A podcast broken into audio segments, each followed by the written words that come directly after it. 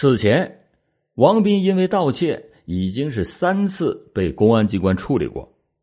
面对着警方的审讯，王斌要么就是知乎者也，答非所问；要么就是三缄其口，一言不发，想尽了一切招数，企图是蒙混过关。但是，不管他怎么顽抗，他盗窃的事实那是掩盖不了的。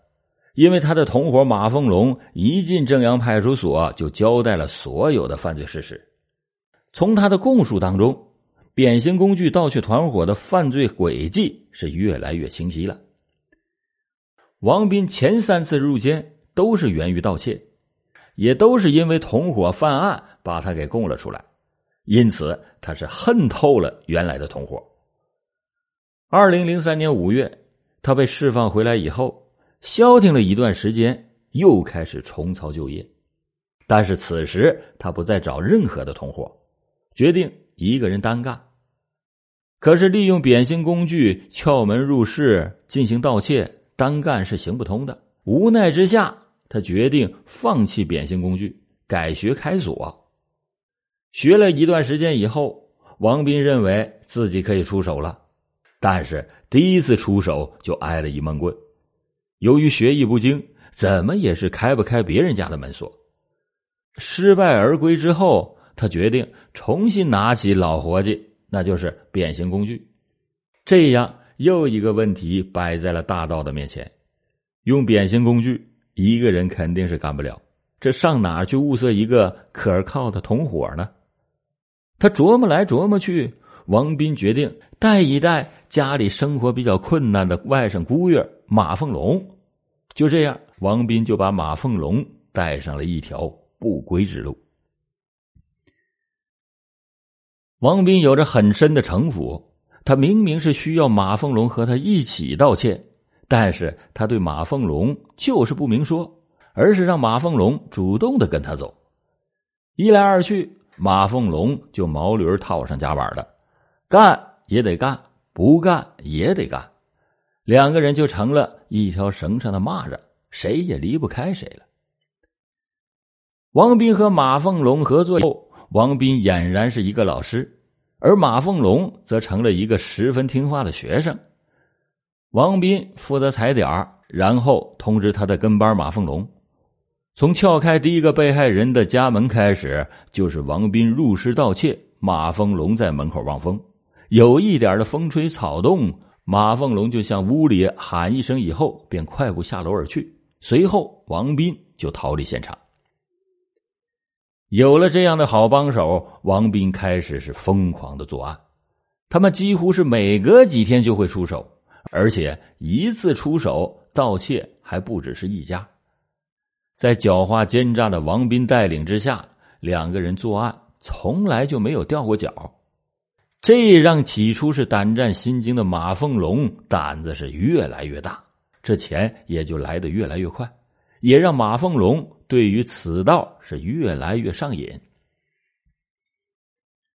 二零零四年十月二十九日，王斌和马凤龙来到了龙沙区安置小区十四号楼实施盗窃，在他们撬到六楼的一家住户的时候，正赶上。家住在五楼的部队转业干部陈军正在家里。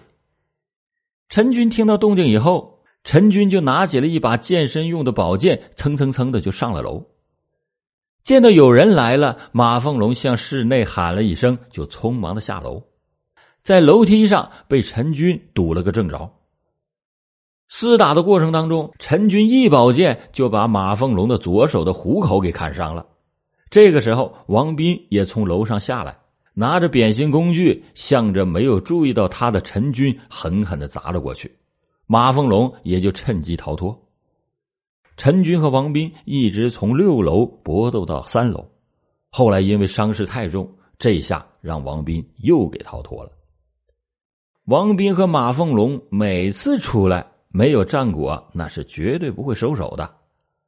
二零零五年三月二十一日。两个人一上午就一连的撬开了六家的房门，在第一医院家属楼撬开两家房门，盗窃完之后还觉得不过瘾，随后又到红星小区又撬开了三家房门，偷完之后还是觉得没有啥硬头货，于是就又在另一个小区盗窃了一家。王斌的胆大妄为和凶残，也让马凤龙越来越惧怕。这也是马凤龙后来想离开王斌的一个重要原因。每次盗窃都是王斌入室，因此具体偷到什么东西，马凤龙也只是听王斌一说。有一次盗窃得手之后，王斌把所偷得的两千元揣进了自己的腰包，他告诉马凤龙只偷到了一百多块钱。这样几次以后，马凤龙心里就犯了嘀咕：怎么每次都偷不到多少钱呢？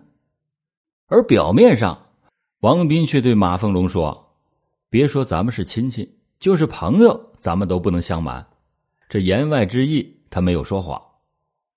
马凤龙表面是不说什么，但是心里跟明镜似的。他和王斌一起干，啥实惠捞不着，出了事还得陪他进局子。他觉得这不值得。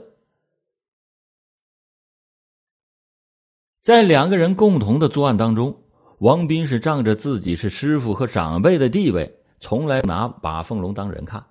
只要是马凤龙稍不如王斌的意，那就会遭到一顿臭骂。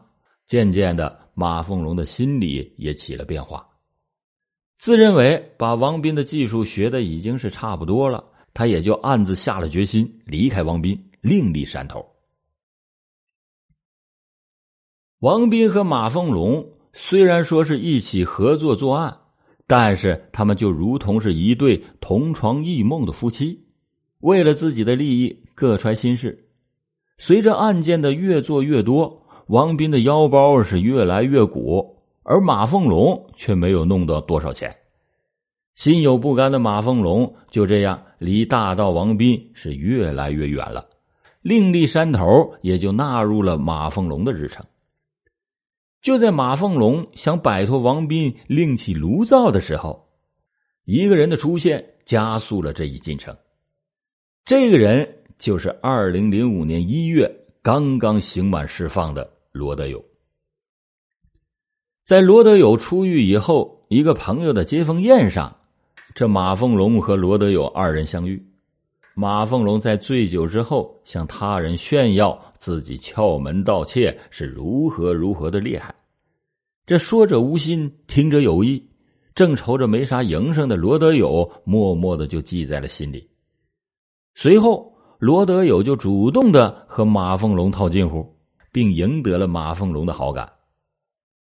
在五月的下旬，罗德友从外地回到了市里。立刻的就和马凤龙取得了联系，他告诉马凤龙自己非常的想跟他干混口饭吃，这一下正合了急于物色同伙的马凤龙的心意，臭味相同的两个人是一拍即合，从此市面上又多了一个疯狂的盗贼。六月六日，这罗马二人第一次进行行动。选择的作案地点是在龙沙区大民地区的平房。之所以选择这个时间、这个地点，那是马凤龙想了又想才做的决定，因为这是他第一次离开王斌，自己是单独作案，也是胆战心惊的。因此，这次作案他没敢进屋盗窃，而是让罗德友进屋，他在外面放风。此次出手虽然是没有偷到什么值钱的东西，但是两个人就下定了决心，还是要到市里面去盗窃。在跟随王斌的将近一年的时间里，马凤龙学了很多的所谓真本领，但是有一点他却没有学会，那就是事先如何的踩点儿因此，他在和罗德友作案的时候，他走的是王斌的老路。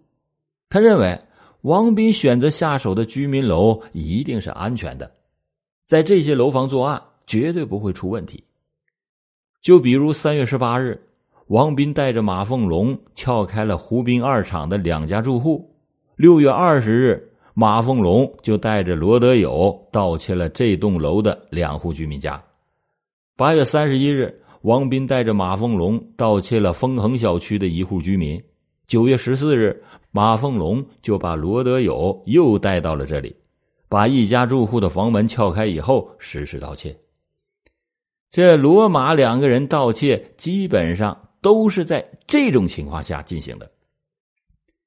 在和罗德友作案的时候，马凤龙也没敢和王斌决裂，因为王斌每天早上、中午、晚上都给马凤龙打三次电话，那是雷打不动。马凤龙不但没敢离开王斌，就连他和罗德友合伙作案，也都是背着王斌的。用马凤龙的话来说，如果王斌要是知道我和罗德友一起干，那他非杀了我不可。应该说，马凤龙在王斌身上学的最到家的本领，那就是独吞。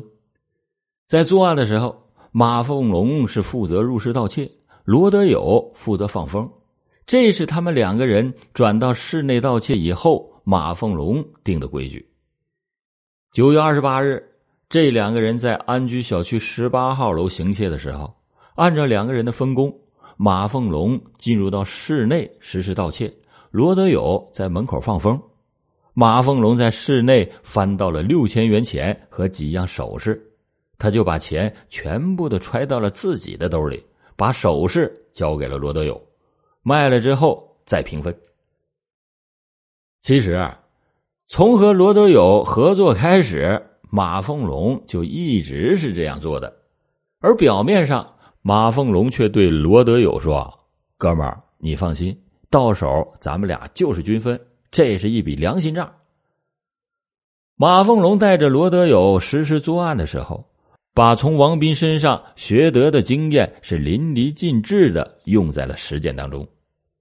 在选择作案的时间上，他们节假日从来不偷，因为节假日上班的人全都放假，家中没有人的那很少。寒暑假不偷，因为这时候学生是放假在家。天冷天热不偷，因为这样的天气老年人也不下楼。低楼层不偷，是因为低楼层出来进去的人多，最容易被发现，危险性也是最大。而在高楼层发现有人进到楼道，出屋往外走也来得及，就是正巧是被盗家主人回来了，等他上楼发现他们已经打车早就跑了。判断要盗窃居民的家中是否有人，马凤龙的做法也是跟王斌学的。看准了目标以后，他们是先观察居民在家里楼道的电表转数的快慢，如果快。那就说明这个家里的电器开着的多，家中应该有人。如果转的非常的慢，那应该是家里没人的可能性就非常大了。第二步呢，是用手指轻轻的摁下门边家中有人的话，只有一道锁，门口那会很松，否则门口就会很紧。最后一步就是敲门，如果有人，那就说找某某某，然后说我敲错门了。如果没有人答应，那就证明家中没有人。开始敲门。马凤龙归案以后，在民警对他进行审讯的时候，他最关心的问题，那就是王斌独吞的钱会不会算在他的头上，并且极力的把责任推向了王斌。在另一个审讯室里，罗德友得知马凤龙独吞一事以后，他就问民警。马凤龙私吞的那些钱不能算在我头上吧？听众朋友，你们看看这几个同林鸟，虽然曾经是许下了同心结，可是大难来临之后，却要各自飞了。好了，感谢您今天收听老欧讲答案。老欧讲答案，警示迷途者，惊醒梦中人。